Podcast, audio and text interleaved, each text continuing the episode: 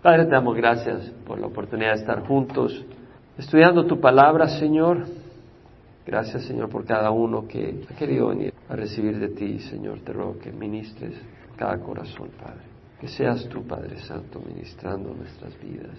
En nombre de Jesús. Amén. Salmo 140, para el director del coro, es otro salmo de David.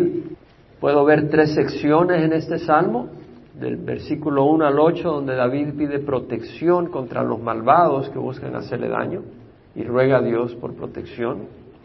Del versículo 9 al 11, David pide destrucción del malvado.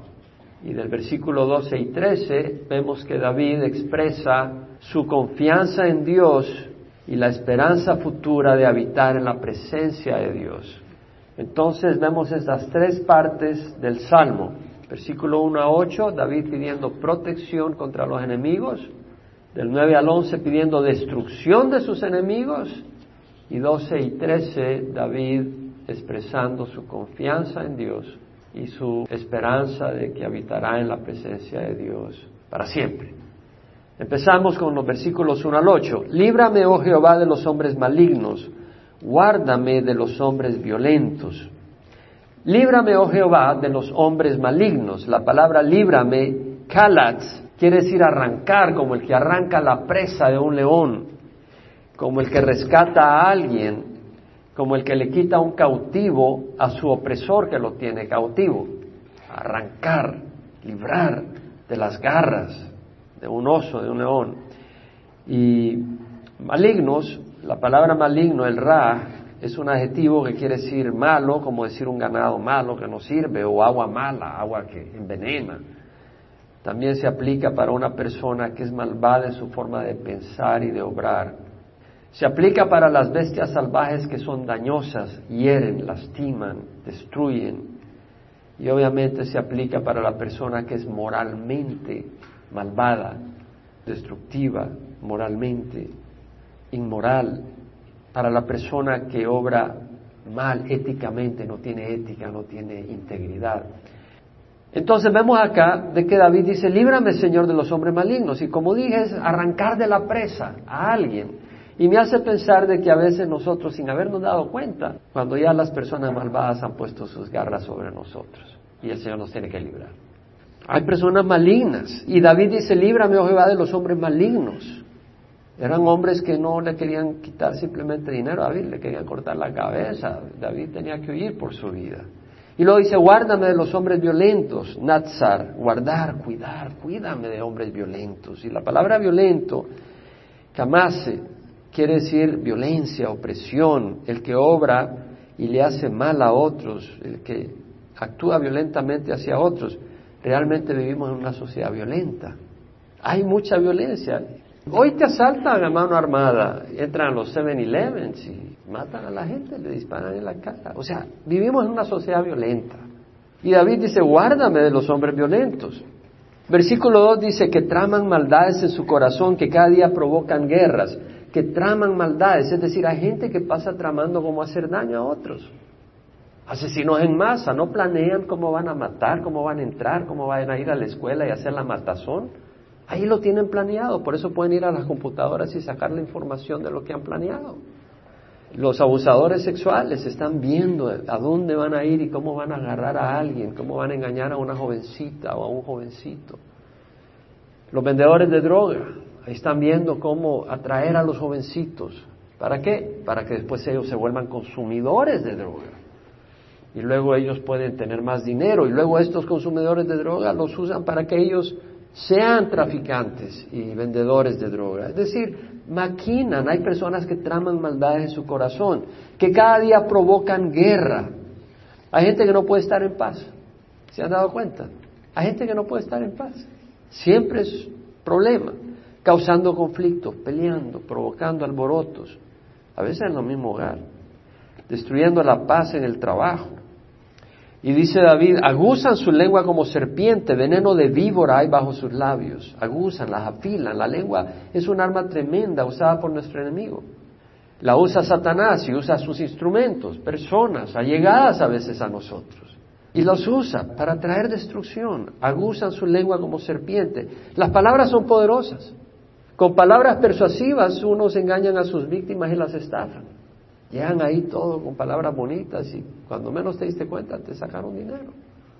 Otros con sus palabras melosas como serpiente hipnotizan a sus víctimas y las conducen a la fornicación, al adulterio. Con las palabras puedes destruir a una persona. ¿Cuántos niños no han quedado marcados el resto de su vida por los abusos verbales de sus padres? ¿Cuántos niños han quedado marcados por las palabras de sus compañeros de escuela? O un cónyuge por las palabras abusivas de su pareja.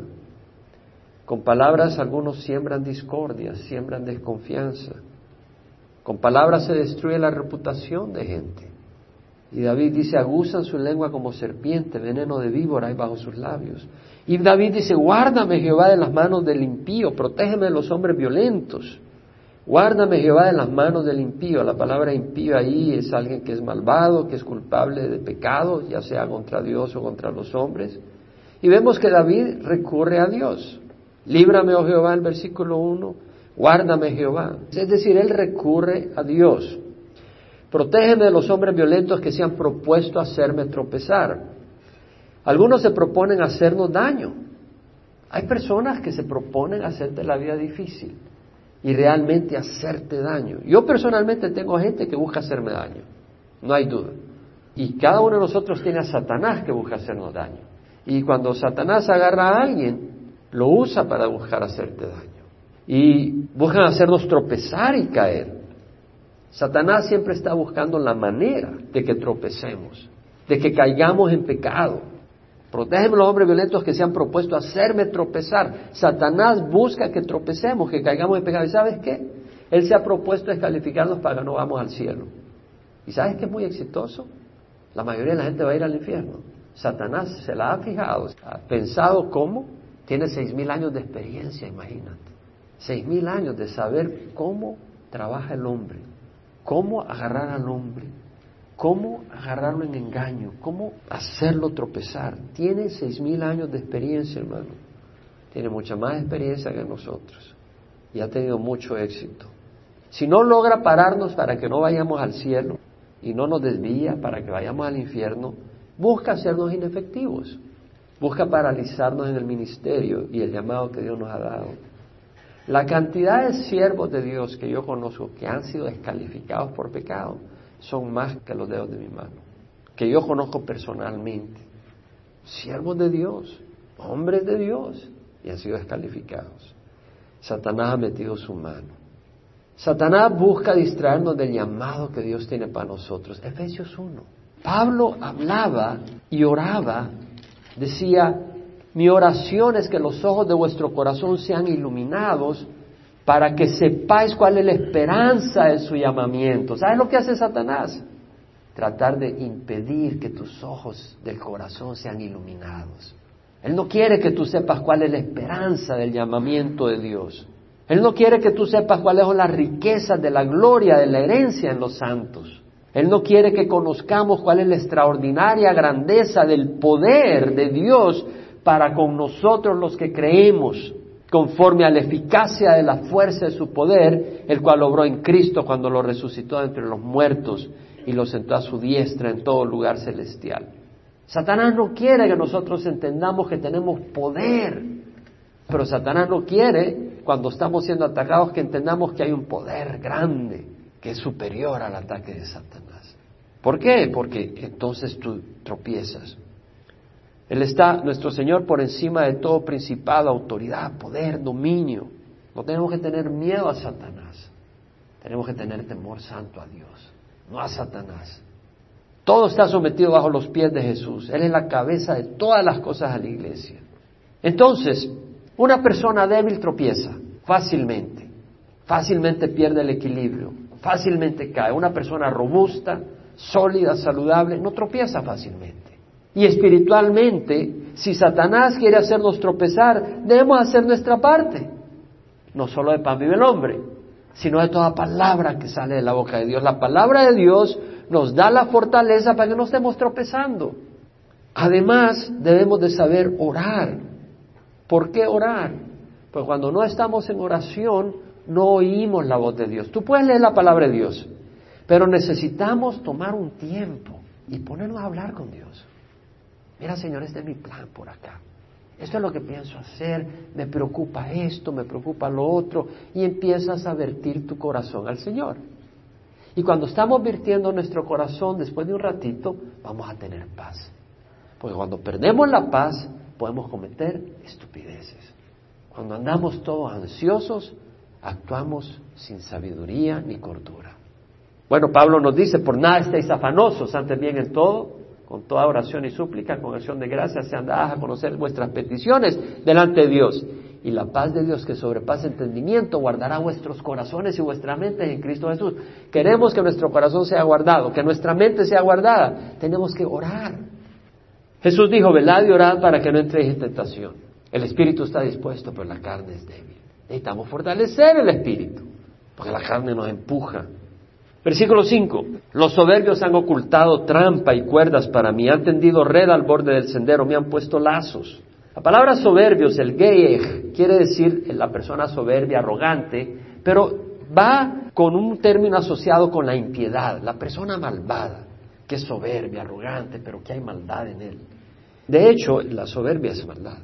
Pero yo pienso que la persona que habita en la presencia de Dios no puede ser soberbio. Tú estás en la presencia de Dios, la santidad de Dios, el poder de Dios. Ves tu pecado.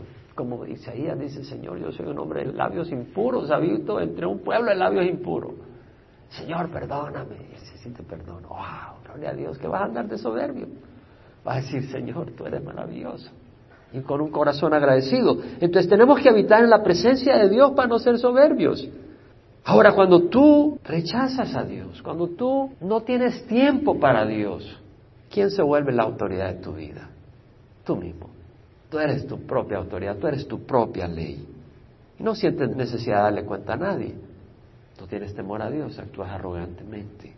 Los soberbios han ocultado trampa y cuerdas para mí. ¿Te das cuenta que el enemigo oculta su trampa? David sabía que el enemigo estaba ocultando trampa contra él. Y sabes que Satanás oculta su trampa contra nosotros. La oculta. Nosotros no podemos por nuestra cuenta. ¿A quién recurrió David? Al Señor. Dijo, Señor, ayúdame. Señor, líbrame. Señor, guárdame. ¿Y tú crees que el Señor va a cerrar los ojos y los oídos al clamor de alguien que lo busca? Mi Dios no cierra sus ojos al clamor de quien le busca. David sabía que necesitaba ayuda de Dios y acudió a Dios. Han tendido red al borde del sendero. Me han puesto lazo. ¿Sabes para qué es una red? Es para atrapar. ¿Para qué es un lazo? Para agarrar. Ahí va el animalito a picotear y ¡pum! Lo agarra el lazo, lo agarra las patas, queda cabeza abajo. La red es para atrapar. ¿Sabes qué? Satanás quiere atraparnos. Es el propósito del enemigo. ¿Y sabes qué usa Satanás? Carnada. Satanás no viene ahí con cachos y cola y te quiero agarrar, déjate agarrar, que vas a salir corriendo. Él no viene así, viene de otra manera. Él viene con astucia, y te ofrece placeres, te ofrece ventajas, pero te lleva a esclavitud y destrucción. Las drogas ofrecen una experiencia, un escape, pero el costo es enorme. Destruye tu economía, destruye tu salud mental. Hay personas que están, pero ¡pum! El licor puede hacerte olvidar alguna tristeza, tal vez te da valor para el trabajo, para alguna cosa. El licor puede ayudarte temporalmente con algún problema. Pero ¿sabes qué? Te causa más problemas que los que te quitan. El alcoholismo es seria cosa. La adicción, la pérdida de trabajo, las tonterías que uno hace bajo la influencia. La violencia doméstica. ¿Cuánta gente por el licor se vuelve violento? ¿Cuánta gente por el licor ha terminado en la cárcel? O muertos. ¿Cuántos hogares son destruidos por el licor? O un escape sexual. No, puede ser emocionante, no hay duda. Puede ser, no necesariamente. Pero las enfermedades venéreas no son broma. El SIDA no es broma. El daño a los hijos cuando un hogar se destruye por un affair. La destrucción del hogar. La esclavitud al pecado. Porque la fornicación provoca esclavitud. Y el fuego eterno no es broma. Dios ha ofrecido el fuego eterno a los fornicarios. La fornicación, claro, puede ofrecer intimidad, puede ofrecer afecto. Todo el mundo busca afecto. Pero la fornicación, como está fuera del matrimonio, es un acto egoísta. Tú no estás amando a la otra persona, estás simplemente queriendo tener una experiencia sexual. Y estás siendo infiel contra Dios. Bueno, te tengo noticia. Tú no puedes ser infiel contra la palabra de Dios, contra la verdad, contra la rectitud y cosechar un buen fruto. El fruto es amargo. Los embarazos no deseados, las relaciones que no perduran, el sentimiento de culpa que ha de tener la persona que está viviendo en fornicación, si ha oído de Dios, el miedo del juicio eterno. Y luego escapar del lazo. Hay personas que no pueden escapar del lazo de fornicación. Cada vez se hunden más. Las pandillas pueden ofrecer poder, autoridad y compañerismo, pero te deshumanizan, alimentan la violencia, el carácter animal violento de la naturaleza corrupta y criminal. ¿Cuántas vidas inocentes son destruidas entre los ataques territoriales, entre las pandillas? Y los que quieren escapar de ese estilo de vida muchas veces son asesinados. Ahora, todos venimos de alguna cosa, pero mala. Aquí no hay ningún angelito que no sea angelito. Pero estoy hablando de en el mundo Satanás mete red, mete lazos y muchos hemos sido atrapados. Cristo nos ha liberado. Pero si nos ha liberado no es para volvernos a meter ahí. Sería una necesidad. Versículo 6. Dije a Jehová, tú eres mi Dios, escucha, oh Jehová, la voz de mi súplica. David continuamente recurre a Dios. Este mundo está lleno de violencia, tentaciones, trampa. Debemos de buscar a Dios. Eso sí, David le pide a Dios que le ayude y Dios le va a ayudar. Pero Dios no ayuda al corazón que no está arrepentido. En Isaías 59 leemos, he aquí no se ha cortado la mano de Jehová para salvar, ni se ha endurecido su oído para oír. Pero vuestras iniquidades han hecho separación entre vosotros y vuestro Dios, y vuestros pecados le han hecho esconder su rostro de vosotros para no escucharos. O sea, tú clámale a Dios si vienes con corazón arrepentido. Pero si tú no tienes un corazón arrepentido, no puedes esperar la protección de Dios. Y Satanás está ahí para hacerte pedazos. Versículo 7. Oh Dios, la verdad es, ahí es, oh Jehová, Señor Adonai, poder de mi salvación, tú cubriste mi cabeza en el día de la batalla. Oh Jehová, Señor, poder de mi salvación. El arma poderosa de David, ¿cuál era? Dios mismo. Ve ahí lo que dice, oh Jehová, Señor, poder de mi salvación. El poder salvador mío es Jehová. No es mi bomba atómica, no es mi espada, es Jehová, Dios mismo. Si Dios está por nosotros, ¿quién contra nosotros? En 1 Samuel 17:45 tenemos el encuentro de David contra Goliat. Y David le dice, tú vienes a mí con espada, lanza y jabalina, pero yo vengo a ti en el nombre de Jehová de los ejércitos, el Dios de los escuadrones de Israel que tú has desafiado. O sea, David va a pelear contra Goliat confiando que él iba en el nombre de Dios, en el nombre de Jehová de los ejércitos, el Dios de los escuadrones de Israel a quien tú has desafiado. ¿En quién se abrigó David? En Dios. Claro, fue a la batalla, nosotros tenemos que ir a la batalla. Pero si tenemos al Señor y andamos caminando rectamente, podemos ir. Como dice Proverbio 28.1, el impío huye sin que nadie lo persiga, mas los justos están confiados como un león. Qué bonito, ¿verdad? El impío, no, con una cucaracha sale corriendo, pero los justos están confiados como un león. Como David fue confiado como un león a pelear contra Goliat. Su causa era justa, el nombre de Dios, la gloria de Dios, y fue valientemente. Los que confían en Jehová, dice el Salmo 125.1, son como el monte de Sión, que es incomovible, que permanece para siempre. Tú cubriste mi cabeza en el día de la batalla. David recuerda que Dios lo ha protegido en el pasado. Buena cosa. Reconoce que no era su astucia como guerrero, que era Dios quien lo protegió. Fíjate qué bien. No se le subió a la cabeza que mató a Goliat. Sabía que era el Señor. Tú cubriste mi cabeza en el día de la batalla. Tú has sido fiel. Y nosotros podemos saber que si Dios ha sido fiel y nos ha cuidado en el pasado, nos va a cuidar en el futuro. Jesucristo es el mismo ayer, hoy y siempre. Versículo 8, no concedas Jehová los deseos del impío, no hagas prosperar sus malos designios para que no se exalten. ¿Qué está diciendo eso? No concedas Jehová los deseos del impío, que el impío no puede hacer nada si Dios no le concede la oportunidad de hacernos daño. Los impíos no pueden hacer nada, por eso dice David, no concedas Jehová los deseos del impío. Ahora, si nosotros andamos de impío, el Señor puede concederle al impío nos dé una buena paliza. Tal vez nos estamos desviando del camino, Y el Señor dice, bueno, te quiero corregir. ¿Qué hizo con Israel? ¿A quién le mandó? A Babilonia. Buena paliza la que le dio. Hizo matazón como loco, Nabucodonosor. No concedas Jehová los deseos del impío, no hagas prosperar sus malos designios para que no se exalten. Nosotros no estamos huérfanos, tenemos un Dios poderoso que conoce todo, sabe todo y tiene control sobre el mundo. Está sobre todo poder, autoridad, dominio y nombre que se nombra no solo en este siglo, sino en el venidero. Nuestro Señor Jesucristo es nuestro eterno Padre, Padre eterno, príncipe de paz.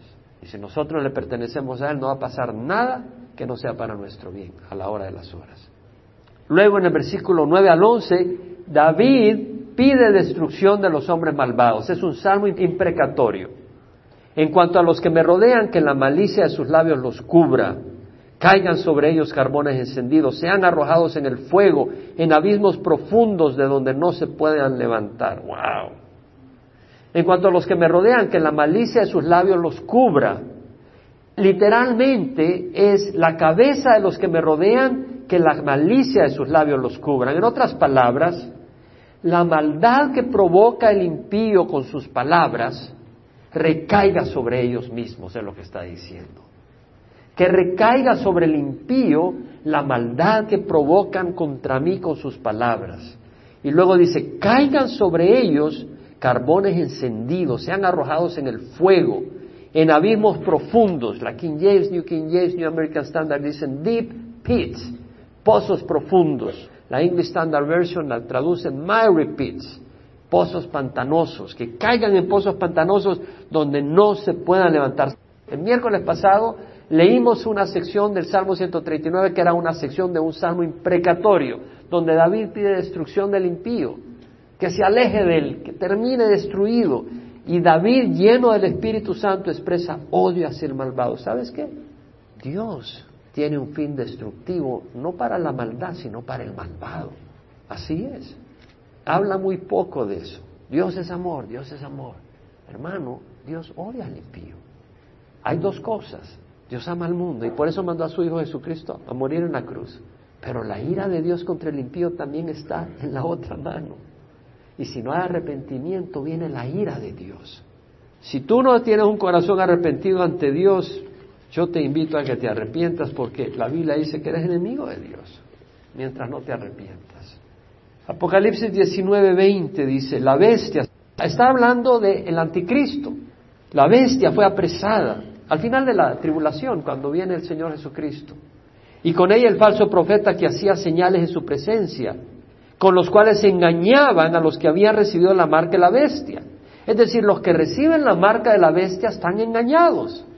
Ellos creen que ese es el nuevo líder mundial, universal, y son engañados.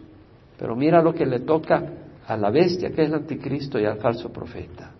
Los dos fueron arrojados vivos al lago de fuego que arde con azufre. Dios no tiene palabras de cariño para el anticristo ni su falso profeta. Y en Apocalipsis 20:10, después del milenio, porque venimos a reinar con Cristo por mil años, y al final de los mil años el Señor suelta al diablo que está en el abismo sin fondo. Y sale Satanás a engañar a las naciones y viene el Señor y destruye la tierra y el cielo y crea una nueva tierra y un nuevo cielo. Y mira, dice, y el diablo que los engañaba una vez más. Están engañados los que se dejan dominar por el diablo. Fue arrojado al lago de fuego y azufre. El Señor no tiene misericordia para el diablo.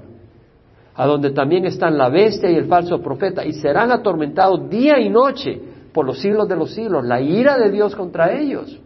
Pero vamos a Apocalipsis 14, versículo 9 al 11, dice, le siguió otro ángel, el tercero, diciendo a gran voz, si alguno adora a la bestia y a su imagen y recibe una marca en su frente o en su mano, él también beberá el vino del furor de Dios. Amigo, el furor de Dios no es cariño, es la ira de Dios, es el enojo de Dios, que está preparado puro en el cáliz de su ira y será atormentado con fuego y azufre. El Señor tiene un tormento de fuego y azufre delante de los santos ángeles y presencia de Cordero, y el humo de su tormento asciende por los siglos de los siglos. Amigo, estas no son palabras cariñosas para el que no se arrepiente. Dios ama al mundo tanto que dio a su Hijo Jesucristo a morir en la cruz por nosotros, pero ama a su Hijo tanto que te cae la ira de Dios si tú rechazas a Jesucristo. La ira divina. No hay otra cosa. Mira, dice, el humo del tormento asciende por los siglos de los siglos y no tiene reposo ni de día ni de noche, como hablaba yo con alguien. Yo no quiero imaginarme el infierno. Imagínate, la mayoría de la gente va al infierno. No van a tener reposo ni de día ni de noche. ¿Sabes lo que no tener reposo una noche? ¿Sabes lo que es levantarte sin haber reposado una noche? Ahora imagínate no reposar ni día ni noche por un año y ahora por diez años y por mil sin esperanza, siendo atormentado. No, yo no quiero ir ahí. Y es real. Esto es cierto. Esto es tan cierto como Cristo murió y resucitó. Tenemos que ser sabios, hermano. Tenemos que huir de las tentaciones. Si tú quedas atrapado en la tentación, hermano, tú vas al lago de fuego. Tú dices, bueno, yo no recibí la marca, porque me va a morir antes de que venga la tribulación. Mala onda, porque si tú no te encuentras inscrito en el libro de la vida, serás arrojado al lago de fuego. Apocalipsis 20:15, el que no se encontraba inscrito en el libro de la vida fue arrojado al lago de fuego. Ahí estará el diablo, ahí estará el falso profeta, ahí estará el anticristo, ahí estarán los que recibieron la marca en la mano y en la frente, y ahí estarán todos aquellos que rechazaron a Jesús. Tú dices, no, yo no lo rechacé, simplemente viví en pecado. Eso es rechazar a Jesús. Así de sencillo. Tú no puedes decir, Jesús, tú eres mi Señor y tú haces lo que te da la gana. Eso es rechazar a Jesús. Ya lo sabemos y es bueno compartirlo con nuestros amigos y enemigos, porque tenemos que tener compasión con todos. Que el hombre de mala lengua no permanezca en la tierra, que el hombre violento lo persiga el mal implacablemente. Que el hombre de mala lengua, hermano, la lengua, los labios como arma destructora es mencionada cuatro veces en este salmo. Jesús dijo, yo os digo que toda palabra vana que hablen los hombres darán cuenta de ella en el día del juicio. Oswald Chambers dijo, ¿quieres saber cómo es tu corazón? ¿Quieres conocer tu corazón? Dale rienda libre a tu boca por cinco minutos sin cuidártela. Te vas a dar cuenta de lo que hay en tu corazón. No cuides tu corazón por cinco minutos y habla lo que quieras hablar. Vas a hablar unas tonterías que mejor salgo corriendo. Oswald Chambers dice, busca que tu conversación edifique, que lo que digas sea bueno y constructivo, palabras sólidas que hacen que la gente sea fortalecida en la palabra de Dios, que sean fortalecidos en su carácter, fortalecidos en la vida práctica. Cuidemos el corazón. Jesús le dijo a los fariseos, camada de víboras, ¿cómo podéis hablar cosas buenas siendo malos? porque en la abundancia del corazón habla la boca. ¿Sabes qué? Necesitamos del Señor. Porque sabes qué? La persona que no tiene al Señor, si la persona que tiene al Señor tiene que cuidar su boca, ¿o no te pasa a ti? Tengo que cuidar la boca. Ahora el que no tiene al Señor, imagínate, no. Y si le caíste mal, olvídate. Versículo 12 y 13, tenemos ahí donde David expresa confianza en Dios y esperanza futura. Yo sé Jehová sostendrá la causa del afligido y el derecho de los pobres. Yo sé que Jehová sostendrá la causa del afligido. Aquí está hablando no del afligido porque está huyendo, porque se robó un banco y lo está siguiendo la policía. El Señor no sostiene la causa de ese afligido. Está sosteniendo al afligido que sufre injustamente. El perseguido injustamente un día verá ese ahogo. El Señor sostendrá la causa del afligido. Mateo 5, 6 dice, bienaventurados los que tienen hambre y sed de justicia, porque ellos serán saciados. Habrá un día donde el que está buscando un mundo recto, que sufre injusticia, que un día va a ver un mundo recto. Bienaventurados aquellos que han sido perseguidos por causa de la justicia, porque ellos es el reino de los cielos. Bienaventurados seréis cuando os insulten y persigan y digan todo género de mal contra vosotros falsamente por causa de mí. Regocijados y alegrados porque vuestra recompensa en el cielo es grande, porque así persiguieron a los profetas que fueron antes que vosotros. O sea, un día donde los afligidos vamos a descansar y vamos a hallar reposo. El Señor sostendrá nuestra causa. Y el derecho de los pobres, el Señor sostendrá el derecho de los pobres. Muchos pobres en Latinoamérica, por ejemplo, debido a estructuras sociales injustas que favorecen a los ricos, no pueden salir de su situación. Hay estructuras sociales corruptas hay gobernantes corruptos que no hacen nada por ayudar y aliviar la situación económica de la gente humilde. Y hay estructuras sociales donde favorecen a la gente de dinero. El problema con la mayoría de los ricos es que no se preocupan por el pobre. La mayoría de los ricos, no digo todos. Muchos los explotan y hacen su riqueza a costa de salarios injustos. ¿Por qué hemos tenido tantos problemas en Latinoamérica? El problema de los ricos es que no se preocupan profundamente por el pobre. Tal vez tendrán lástima por el pobre, pero no se preocupan, no hacen nada. Otros derrochan su dinero en placeres, viajando, autos, mansiones caras, comidas finas, una vida egoísta mientras el pobre sufre necesidad. Santiago tiene palabras contra eso. Santiago 5, versículo 1. Es cosa seria. Oíd ahora ricos, llorad y ayullad por las miserias que vienen sobre vosotros. Vuestras riquezas se han podrido, vuestras ropas están comidas de polilla, vuestro oro y vuestra plata se ha enmohecido, su moho será un testigo contra vosotros y consumirá vuestra carne como fuego. En los últimos días habéis acumulado tesoros. Mirad el jornal que los obreros que han cegado vuestros campos y que han sido retenidos por vosotros. Clama contra vosotros y el clamor de los segadores ha llegado a los oídos del Señor de los ejércitos. Habéis vivido lujosamente sobre la tierra y habéis llevado una vida de placer desenfrenado habéis engordado vuestros corazones en el día de la matanza. Es decir, viven insensiblemente a la necesidad del pobre. El Señor tiene palabras fuertes. Ahora, la pobreza provoca que la persona busque ayuda y como obviamente los gobiernos no siempre son la respuesta y las estructuras sociales no son de ayuda, generalmente el pobre está más dispuesto a clamar a Dios porque nadie le da vuelta. Entonces tiene un corazón más sensible a Dios. No quiere decir que una persona es salva y se va a ir al cielo por ser pobre, pero tiene un corazón más afligido y más necesitado y muchas veces la única manera donde hay ayuda es en Dios. Dios tiene un corazón compasivo para el pobre. En Gálatas 2.9 al 10 vemos cómo en el concilio de Jerusalén, cuando va Pablo con Bernabé y con Tito, después de que expresa el problema de los judaizantes que decían que había que circuncidarse para ser salvo y cumplir la ley de Moisés, tratan todo ese asunto y luego Pablo comparte cómo cuando lo despide el concilio de Jerusalén, dice en los versículos 9 a 10, a reconocer la gracia que se me había dado Jacob, el medio hermano de Jesús que era líder en la iglesia de Jerusalén, Pedro y Juan que eran considerados como columnas, veamos que Pedro no era el papa, nos dieron a mí y a Bernabé la diestra de compañerismo para que nosotros fuéramos a los gentiles y ellos a los de la circuncisión. Solo nos pidieron que nos acordáramos de los pobres, lo mismo que yo también estaba deseoso de hacer. Vemos el corazón de Dios hacia el pobre. Ahora, Dios tiene compasión con el rico también.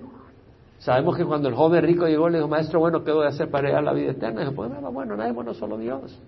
Y se conocen los mandamientos. No matarás, no cometerás adulterio, no hurtes, no des falso testimonio, agarra a tu padre y a tu madre. Todo eso lo cumplí desde mi niñez. Te falta una cosa, vende todo lo que tienes. Lo repartes a los pobres y tendrás tesoro en el cielo y luego ven y sígueme. Y amó el Señor Jesús al rico, lo amó.